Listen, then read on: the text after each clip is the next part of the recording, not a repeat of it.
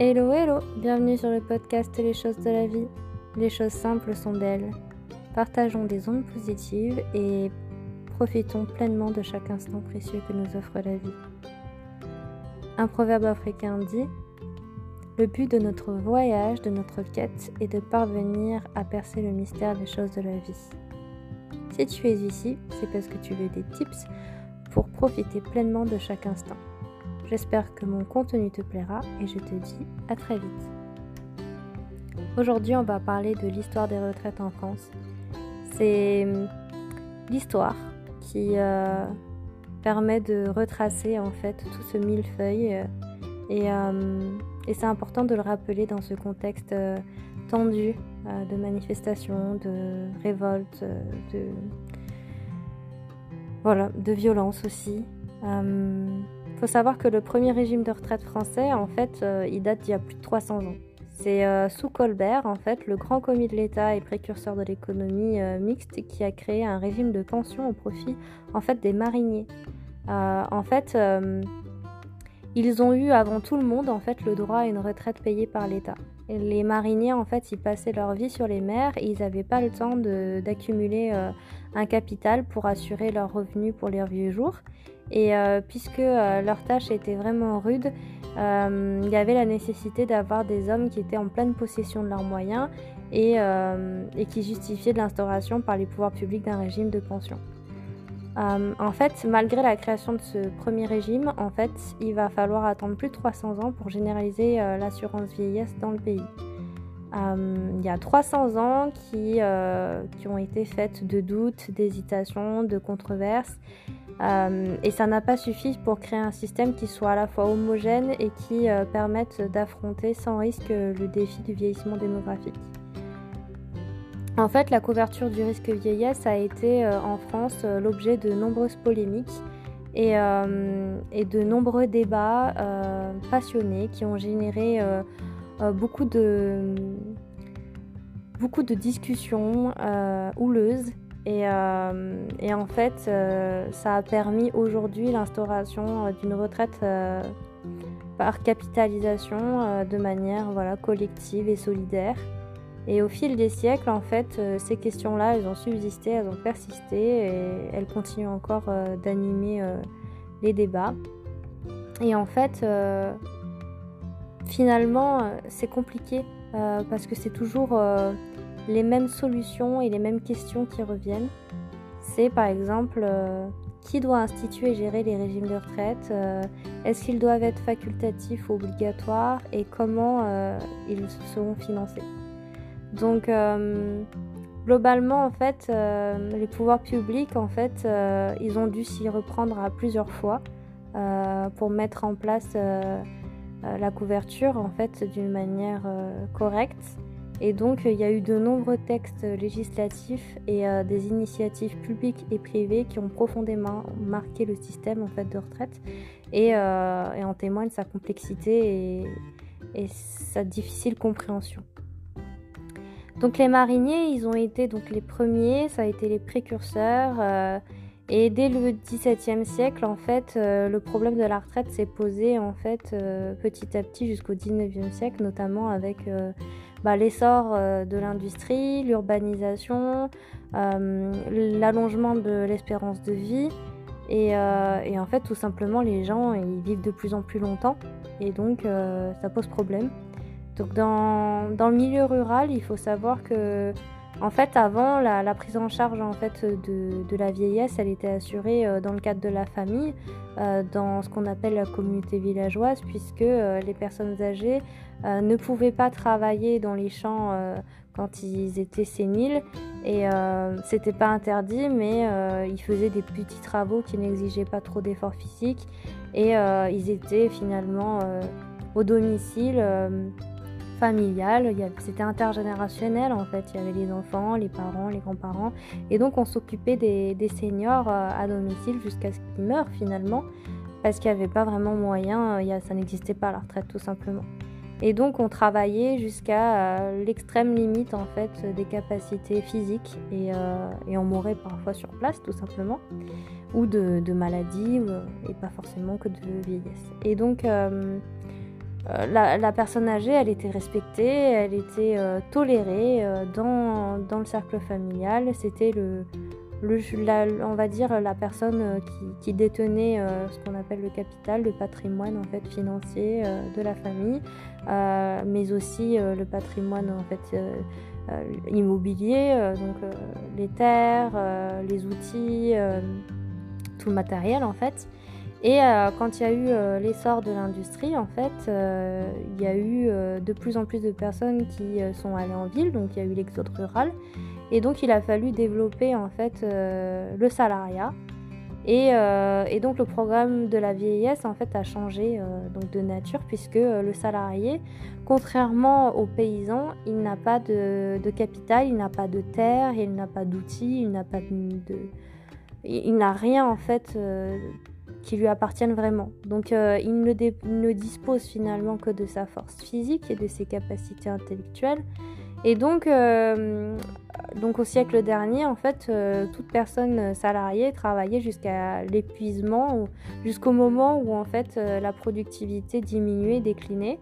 Et donc avec l'avènement de l'industrie, les personnes âgées, elles demeuraient souvent prises en charge par les familles et qu'on appelait la solidarité familiale, à la fois en ville ou à la campagne. Et euh, l'insuffisance des revenus euh, fait que bah, les, personnes âgées étaient des personnes qui étaient souvent isolées ou démunies. Et le retour en fait au village d'origine avec les enfants constituait la seule possibilité pour, euh, par exemple, l'ouvrier âgé de continuer à vivre dignement. parce qu'il n'avait pas eu la possibilité d'épargner, sauf s'il avait eu évidemment la possibilité d'épargner durant toute sa vie active. Et donc pour l'État, euh, L'État en fait a mis en place ensuite petit à petit en fait une couverture risque vieillesse dans, dans le prolongement de ce qui avait été fait au XVIIe siècle avec les marins. Donc euh, en 1790, euh, il y a eu le régime des fonctionnaires titulaires de l'État qui a été institué. Et en 1831, un régime de retraite a été créé pour les militaires. En 1806, donc la Banque de France, euh, qui était à l'époque une entreprise privée mais qui a rempli des missions de service public, a instauré le régime de pension.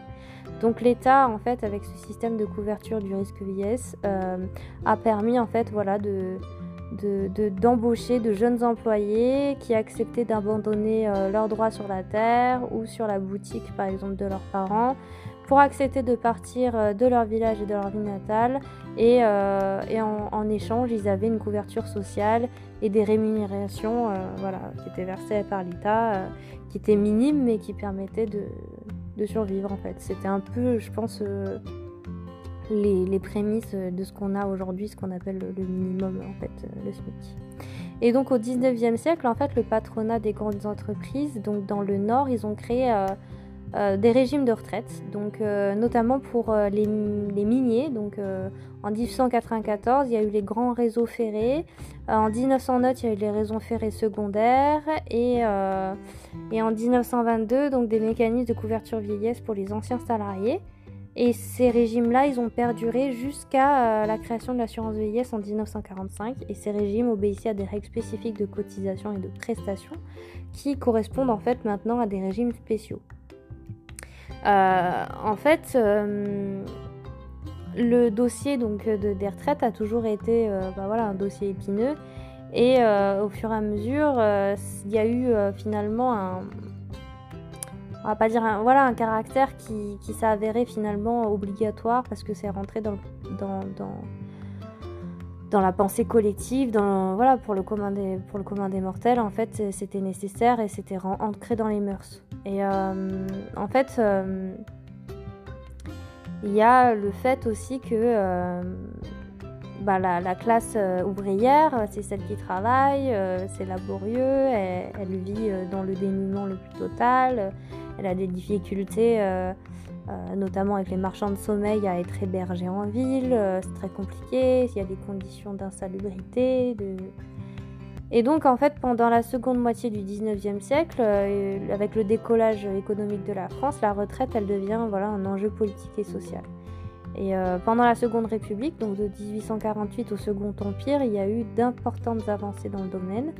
Donc en 1848, il y a eu deux projets avec des philosophies différentes qui ont été déposés. Il y a eu d'abord le projet de Valdec-Rousseau qui propose d'obliger les communes, les départements et l'État à verser des cotisations au profit des caisses de prévoyance mutuelle. Il s'agissait d'un projet qui repose sur la notion de solidarité et donc c'est le contribuable, euh, tant local que national, qui est appelé à financer les pensions. Et dans le deuxième projet, celui de Rouveuvre, il s'agissait euh, d'imposer des contributions obligatoires aux patrons au profit des sociétés de secours mutuels et ce projet en fait obéit à une logique professionnelle. Euh, aucun des deux projets n'a vu le jour, et, euh, mais par contre il y a eu de nombreux textes qui étaient affiliés. Donc en 1850 et en 1852 notamment, il y a les caisses nationales de retraite et du fonds collectif d'épargne et de la mutualité qui ont été créés. La Caisse nationale de retraite donc, euh, a été créée par la loi du 18 juin 1850 pour recueillir l'épargne des salariés qui souhaitent préparer leur retraite. Et cette nouvelle institution, mais elle n'a pas réussi à attirer les ouvriers. Elle a été utilisée avant tout par les titulaires de revenus moyens et élevés qui profitent d'un bon rendement des placements. Euh, c'est le décret de 1852 qui a permis, en fait, à travers la création d'un fonds collectif d'épargne, aux sociétés mutuelles de verser des pensions. Et donc le gouvernement de l'époque y considérait que par la proximité euh, et la bonne image qu'ils avaient, les sociétés mutualistes répondraient mieux aux attentes des ouvriers. Et donc cette volonté de la Seconde République et du Second Empire à traiter le problème de la retraite a reposé en grande partie sur celle de Louis-Napoléon Bonaparte, qui avait en 1844 écrit un ouvrage sur l'extinction du paupérisme. La Caisse nationale de retraite et le fonds collectif, ça a été des échecs, euh, ça a été des échecs tout simplement, parce qu'à euh, la veille de la Première Guerre mondiale, en fait, les deux institutions vont verser des pensions à moins de 500 000 personnes. Et euh, seulement 6% des ouvriers avaient adhéré à ces régimes, c'était très peu.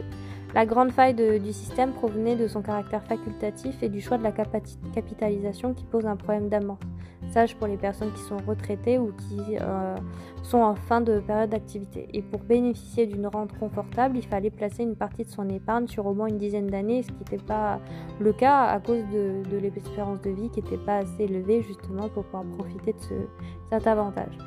Et euh, face à cet échec, en fait, euh, avant la Première mondiale et entre les deux guerres, on va essayer d'instituer une couverture de retraite généralisée.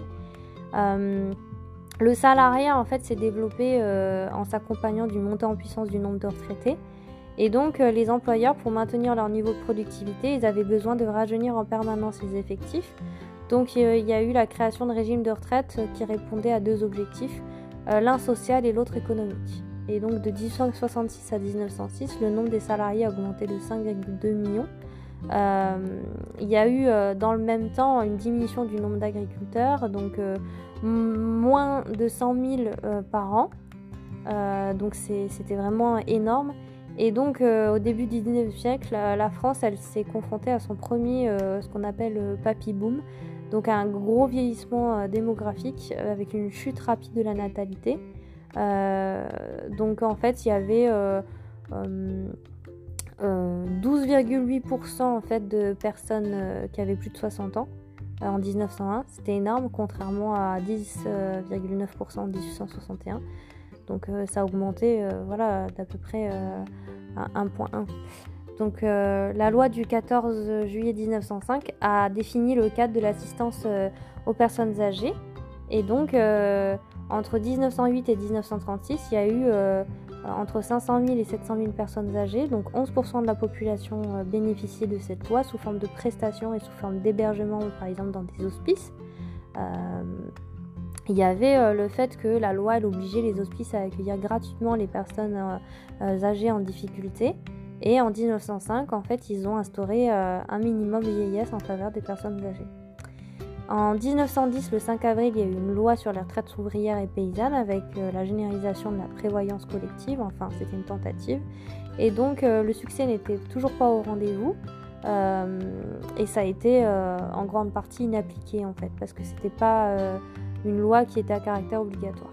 Ensuite, la Première Guerre mondiale a eu un impact non négligeable au niveau de l'assurance sociale. Euh, puisqu'à la fin de la guerre, euh, par sa durée et son horreur, en fait, euh, il y a eu un mélange des classes sociales et un besoin en fait de protection légitime en fait qui a vu le jour. Donc il y a eu des millions de morts et des millions de blessés, souvent handicapés à vie, qui a rendu nécessaire la mise en place de nouveaux systèmes d'assurance. Et donc face à à l'augmentation du nombre de femmes veuves seules et au nombre de personnes mutilées à cause de la guerre, il y a eu un devoir de solidarité qui s'est imposé et donc euh, l'État-providence moderne a, euh, malgré lui, euh, voilà, finalement décidé de, privilégier la solidarité et, et donc le collectif. Donc, en fait, avant-guerre, les syndicats, en fait, ils refusaient toute forme d'assistance patronale mais euh, petit à petit, euh, ça s'est estompé cette hostilité et donc la guerre, elle a permis de comparer en fait, euh, enfin de, de, finalement de comparer la situation du pays avec ce qui était mis en place à l'étranger. Et donc ils ont constaté que la France, avait pris un retard assez important. Et, et en fait, faut savoir aussi que l'Alsace-Lorraine, qui était à la base allemande, euh, elle conserve encore aujourd'hui le système de retraite allemand et euh, qui prouve que euh, ben, la communauté française, avec toutes ces tergiversations du 19e siècle, n'avait pas permis d'offrir la couverture sociale qu'elle méritait. Donc en 1889, l'Allemagne elle bénéficie d'un régime de retraite qui couvre une grande partie de la population. Et la Belgique, elle avait mis en place un système de retraite aussi entre 1911 et 1925. L'Italie et le Royaume-Uni avaient fait de même. Et donc en France, malheureusement, la solidarité née des horreurs des tranchées n'a pas débouché sur quelque chose de concret. Euh, les leçons en fait de la guerre ont vite été oubliées et donc euh, il y a eu ce souhait d'effacer des mémoires en fait, euh, bah, en fait la guerre tout simplement et de retrouver en fait voilà la vie d'avant. Euh, et donc euh, la France, elle n'a pas profité de la croissance des années 1920 euh, pour moderniser ses structures sociales. Et, malgré les revendications sociales qui ne cessaient d'augmenter avec le développement du terrorisme, avec le processus aussi de concentration dans l'industrie, et puis ben, la, longueur des débats parlementaires et l'instabilité gouvernementale a empêché toute avancée significative sur les dossiers de retraite. Aucun gouvernement de droite même pas le Front populaire n'a réussi à régler ce dossier. Et aujourd'hui, en fait, euh, même si euh, on légifère dans l'urgence en réaction à, des faits d'actualité, en fait, c'est compliqué puisque euh, le problème, c'est que ce genre de, volonté de réforme, fait, face en fait à un mur, à un statu quo, puisque personne ne veut rien toucher à rien. Tout le monde dit la retraite, enfin la, la, la, loi, faut la retirer, mais il n'y a pas de solution en face. Donc euh, il y a néanmoins quelques petits pas qui ont pu être réalisés, euh, euh, notamment dans les années 30. Et donc le premier régime de retraite des salariés non cadres date de cette période-là, donc les lois de 1928 et 1930 sur les assurances sociales, des lois qui concernaient les salariés agricoles, ceux de l'industrie et du commerce, et euh, voilà, ça tendait à instituer un régime obligatoire mixte qui reposait à la fois sur la capitalisation et sur la répartition. Et donc la grande partie des cotisations était versée à des caisses de retraite euh, sur le principe de la capitalisation. Et une petite part des cotisations était affectée à un fonds de garantie qui fournissait en fait euh, la qui utilisait la technique de la répartition. Et donc c'était euh, ensuite reversé sous forme de pension aux personnes euh, voilà, euh, à faible revenu par exemple. Et, le montant des cotisations, elles, étaient, elles étaient, étaient plutôt faibles et, le montant des prestations offertes aux retraités ne permettait pas de maintenir un niveau de vie convenable. Et c'est le cas aujourd'hui en fait, on, on répète l'histoire tout simplement. Et dans les esprits, la notion de la retraite n'était pas encore appréhendée sous l'angle de la survie, mais plutôt sur la, l'angle de la période de vie. Et c'est pour ça qu'aujourd'hui, on a ce problème-là, c'est que euh, quand on dit il faut faire deux ans de plus, on passe de 62 à 64, en fait, euh, il y a un blocage au niveau de l'âge, parce qu'on s'attaque à la période de vie. C'est parce qu'on vit plus que du coup, on, décale l'âge de départ à la retraite. Euh, le, truc, c'est qu'en fait, en, 1930, en fait, euh, les personnes de plus de 60 ans n'avaient pas cotisé et se, trouvaient euh, finalement euh, réduites à la pauvreté sans aucune ressource une fois, voilà, une fois que leurs conditions physiques étaient vraiment limitées. Et donc le système de retraite à la veille de la Seconde Guerre mondiale, c'était plutôt embryonnaire et très injuste. La population a bénéficié de la couverture par les régimes spéciaux et une partie avait adhéré à des dispositifs mis en œuvre par l'État en adhérant par exemple à une mutuelle ou euh, par exemple en, se constituant sa propre épargne euh, de retraite et, donc euh, chacun se débrouillait comme il pouvait. Et donc le crack de 1929 et l'inflation, ils ont augmenté le nombre de personnes sans revenus au moment de la cessation d'activité. Euh, l'incapacité des, pouvoirs publics à instaurer un système euh, général de retraite et plus généralement un système global d'État-providence a permis aux mutuelles de se développer dans le domaine de la protection sociale. C'est ainsi qu'en 1939, plus de 10 millions de Français étaient adhérents à une mutuelle contre seulement 2 millions en 1898. À la veille de la Seconde Guerre mondiale, en fait, le pays était vraiment en proie à un vieillissement important et l'ensemble de la population était couverte euh, par un système de retraite, n'était pas couverte en fait par ce système de retraite. Et donc les pouvoirs euh, publics, ils hésitaient beaucoup à la fin du 19e siècle. Ils avaient des, réticences euh, autant patronales que syndicales. et ça a été voilà, compliqué. et c'est le fait aussi qu'il ne fallait pas assimiler la technique de la capitalisation avec euh, l'incapacité euh, de la France à, pouvoir se réformer. Et c'est encore le cas aujourd'hui, euh, le fait que les Français sont, sont contre toute réforme en fait, tout changement. ils sont réfractaires parce qu'en en fait il n'y a pas de dialogue en fait qui est instauré. Et donc la Seconde Guerre, elle a joué comme, comme pour la première, de manière efficace, donc le rôle de catalyseur pour l'instauration d'une couverture sociale des salariés faut savoir que euh, euh, la France a pu quand même rattraper son retard euh, puisque le régime de Vichy en 1941 a adopté l'instauration d'un régime obligatoire de retraite par répartition. Et donc un minimum vieillesse était institué à travers une allocation aux, personnes âgées, personnes travailleurs anciennement salariées. Et donc, à, la libération de la France en 1945, il y a eu donc la, sécurité sociale en fait qui a été euh, créée, donc un système euh, cohérent et obligatoire de retraite d'assurance vieillesse fondé sur la répartition, qualifié de général, et, euh, mais ça n'a pas mis fin au régime particulier qui préexistait déjà. Et le régime de général de retraite a été construit sur les décombres de la guerre et la faillite des rentiers. Euh, en fait, finalement, c'est le symbole de la cogestion euh, à la française avec des représentants des salariés et du patronat qui dirigent les caisses de retraite.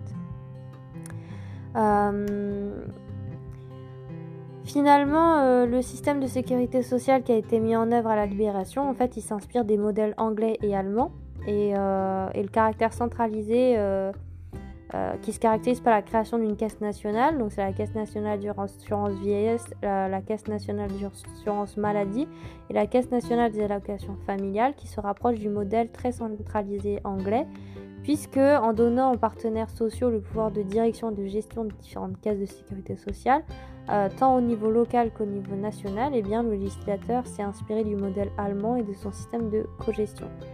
Euh, la sécurité sociale, en fait, elle repose sur l'assurance professionnelle. Euh, c'est des cotisations qui sont exclusivement sur les salaires et euh, ce qui finance les prestations. Ensuite, en 1991, il y a eu la CSG qui a été créée. Donc, euh, l'assiette englobe la quasi-totalité des revenus et, elle a diversifié les sources de financement. Et pour bénéficier d'une couverture sociale, il fallait être au préalable un actif ayant eu un emploi et donc la notion d'assurance prime sur celle de solidarité, le fait de s'acquitter de ses cotisations comme droit à être couvert pour la maladie, les accidents du travail et la retraite notamment. Les prestations familiales étaient financées par des cotisations versées euh, euh, non euh, au nom du principe d'assurance mais au nom du principe de solidarité, puisque toute famille en des enfants pouvait percevoir, quel que soit le statut professionnel des parents, le financement des allocations familiales par l'impôt euh, et ça a été à maintes reprises avancé au nom de la cohérence et, à la fin, afin d'équilibrer les comptes sociaux.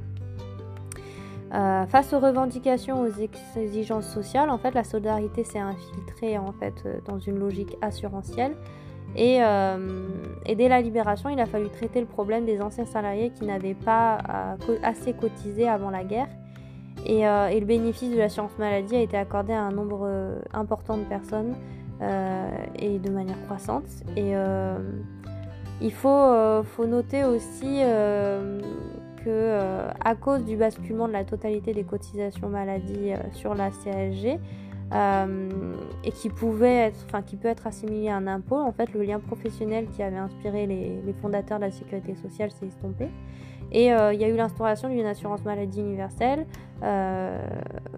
qui est prévue dans la loi en, sur l'exclusion en fait. ça a été présenté en 1988. La France, à la différence de la totalité des, partenaires, avait fait le choix exclusif de la retraite par répartition. Et ce choix euh, n'était euh, irrationnel en 1945 puisque le nombre de retraités était plutôt faible et euh, la crise des années 30 avait provoqué la faillite d'un grand nombre de rentiers. Et donc la logique voulait que les cotisations assises sur les salaires servent à payer directement les pensions de retraite. Euh, le choix du tout répartition repose également sur une analyse euh, keynésienne, voire marxiste de l'économie. Et euh, le salarié à la grande entreprise devait redevenir la règle d'organisation de la société au détriment du travailleur indépendant et des petites structures. Donc la victoire des États-Unis et de l'Union soviétique n'était pas la victoire de, de, la firme multinationale et du combinat. Les nationalisations, la planification, l'interventionnisme de l'État, les concentrations obéissaient à cette conception-là. Donc euh, dans les années 50-60, le contrat à durée indéterminée est devenu le statut de droit commun. Et en 1975, 80% de la population active était régie par un contrat à durée indéterminée. C'est une vision assez simple qui s'imposait avec un emploi salarié à vie pour chacun au sein d'une grande entreprise. Si, si, le principe de base en 1945 était l'instauration d'un régime de retraite universel applicable à tous les salariés, fondé sur la répartition, il faut euh, souligner que ce principe n'a pas été dès le départ respecté, puisque euh, euh, la loi du 22 mai 1946 posait le principe d'assujettissement obligatoire et clos, du moins sur le plan législatif, le débat du caractère facultatif ou non de la couverture retraite. Euh, la loi de septembre 1946 a ordonné que toute la population soit affiliée à l'assurance vieillesse à compter de 1947. Cette obligation, dans les faits, n'a pas été respectée en fait dans les années. Finalement, a été respectée, mais que tardivement dans les années 60. Et l'universalité en fait de l'assurance euh, vieillesse, elle est euh, impossible à imposer. Puisqu'il y a des régimes spéciaux qui, se sont pérennisés dans, le décret suivant en 1946.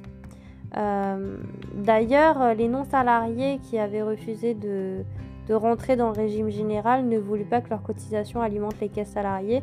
Ils craignaient en fait une augmentation de leurs charges et pour tenir compte de leur refus, en 1945, il a été créé le régime des industriels et commerçants euh, géré euh, par l'Organisation autonome nationale de l'industrie du commerce. Et les artisans ont bénéficié d'un régime spécifique géré par la Caisse autonome de compensation de l'assurance euh, vieillesse artisanale, instaurée en 1947. Et donc les professions libérales ont également depuis 1948 avec la Caisse nationale d'assurance vieillesse des professions libérales et les exploitants agricoles qui disposent d'un régime autonome.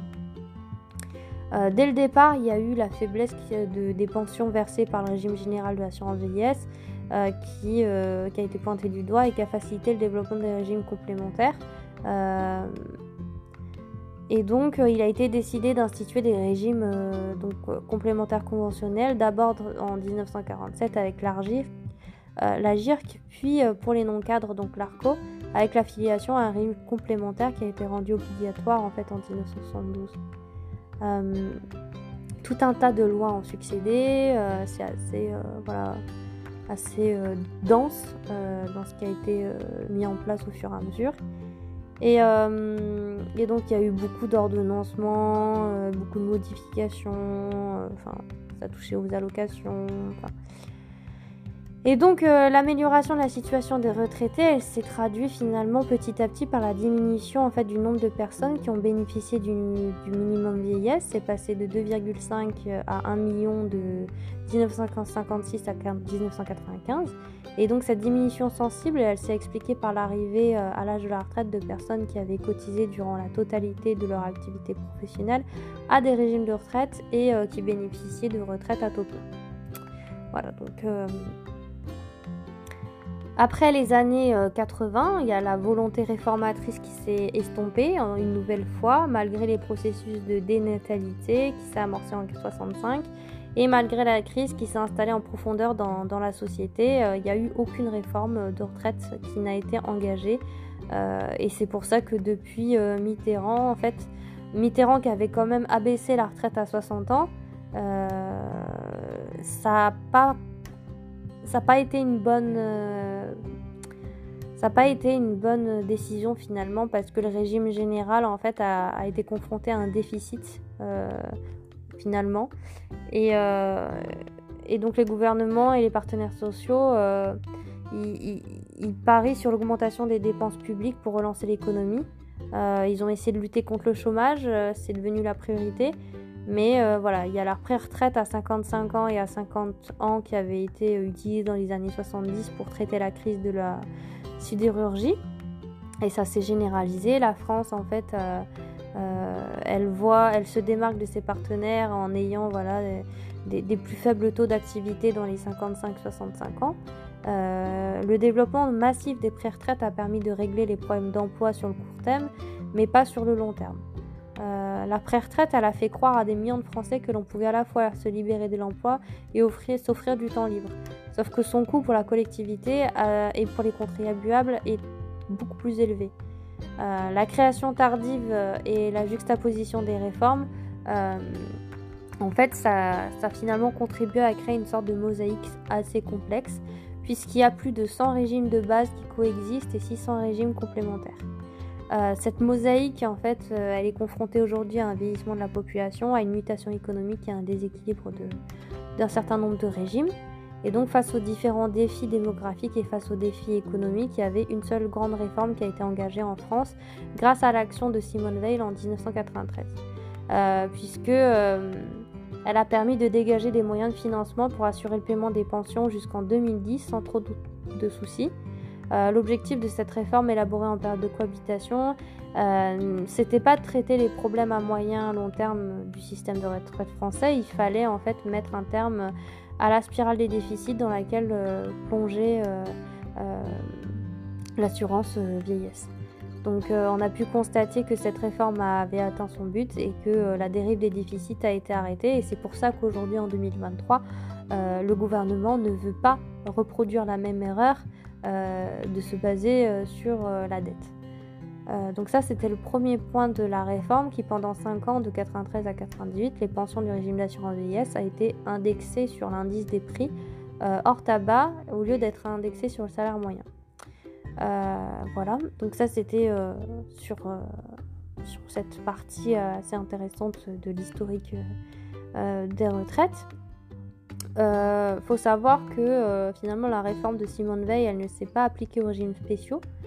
Euh, l'importance de ces déséquilibres démographiques et financiers euh, de, ces différents régimes, l'inégalité qu'ils ont générée entre les retraités avait conduit euh, en fait le premier ministre de l'époque, c'était Alain Juppé, dans le cadre de son plan sur la sécurité sociale présenté à l'Assemblée nationale en 95, de proposer un rapprochement entre ces régimes et de ces régimes spéciaux et le régime général.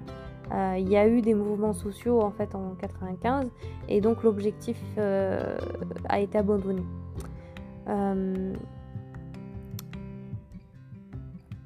il a été ensuite euh, bah, conclu des, des, accords différents avec les partenaires sociaux à partir donc, de 96 avec finalement le financement des retraites complémentaires entre 60 et 65 ans, la prise en charge également du surcoût de l'abaissement de la retraite à 60 ans qui a été estimé à l'époque à 36 milliards de francs. Euh, et donc, en, grâce euh, finalement à l'ASF, les retraites complémentaires à taux plein ont pu être versées depuis 1983. Et euh, l'État a décidé de réduire à 700 millions de francs sa contribution euh, au mois de décembre. Et, mais l'ASF a continué à financer les retraites complémentaires comme avant, mais par contre en étalant la dette qui s'élevait à 10 milliards de francs à l'époque. Donc finalement, euh, au final, ce qu'il faut retenir de l'histoire, c'est que euh, euh, les réformes liées à la retraite, ça a toujours été très mouvementé en France. De nombreuses générations ont été victimes de l'absence de volonté de clairvoyance des pouvoirs publics de manière générale. et ce qui est dommage, c'est que finalement, en voulant à tout prix réformer, il y a eu des erreurs qui se sont passées, notamment au niveau du dialogue. Il y a eu un gros blocage au lieu d'engager les parties prenantes, euh, l'ensemble de, la population autour de cette question-là, en fait, euh, ils ont voulu euh, faire dans l'urgence et finalement ne pas prendre en compte la vie de la population dans son ensemble, puisque même si cette réforme est nécessaire, en fait, ils l'ont fait de la mauvaise manière. c'est pas tant le fond le problème, mais c'est surtout la forme. Euh, l'absence de consensus et l'incapacité à élaborer des réformes au travers de la concertation expliquent le retard de la France par rapport aux autres pays. Plus de 300 ans après l'instauration du premier régime de retraite sur les mariniers, la France est à nouveau entrée dans un cycle de doute et d'hésitation pour traiter le défi euh, euh, du vieillissement. Il y a pourtant de nombreuses études qui ont été réalisées, beaucoup de solutions qui ont été avancées, mais il n'y a pas de débat. Il a été écourté, il a été euh, balayé d'un revers de manche. Et donc au lieu d'analyser les problèmes du vieillissement de manière consensuelle, c'est l'opposition en fait euh, euh, classique et obsolète de capitalisation contre répartition qui a été mis en avant. C'est la revendication complètement irrationnelle de la retraite aussi à 55 ans qui a été lancée sans réflexion dans l'opinion publique. Et, et, surtout, il faut garder en tête qu'il ne faut pas être emprisonné dans les schémas du passé et surtout essayer d'avancer.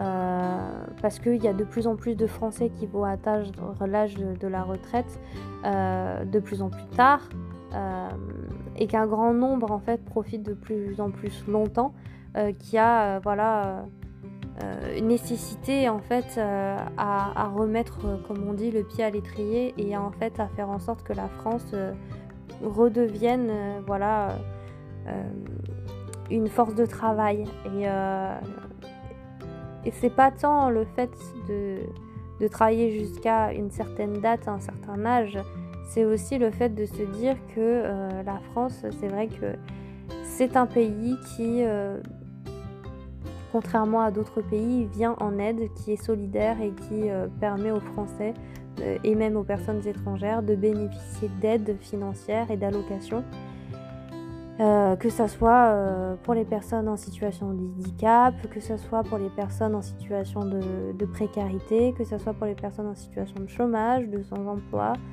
Et donc, euh, c'est un dialogue qui doit vraiment s'instaurer pour essayer de, de, redonner confiance aux Français dans, dans, leur envie aussi de s'impliquer plus dans, dans la vie des, Français, dans, le travail, dans euh, le mérite aussi. Et, euh, c'est vrai que les conditions de travail sont à améliorer, le pouvoir d'achat est à améliorer, il y a tout un tas de paramètres qui rentrent en compte, mais euh, ce qu'il faut quand même retenir, c'est que la réforme, elle est nécessaire. Et, et, contrairement en fait aux autres pays, euh, il y a aussi le fait quand même de l'avantage en France que c'est un des seuls pays euh, où euh, l'âge de départ à la retraite est le plus bas.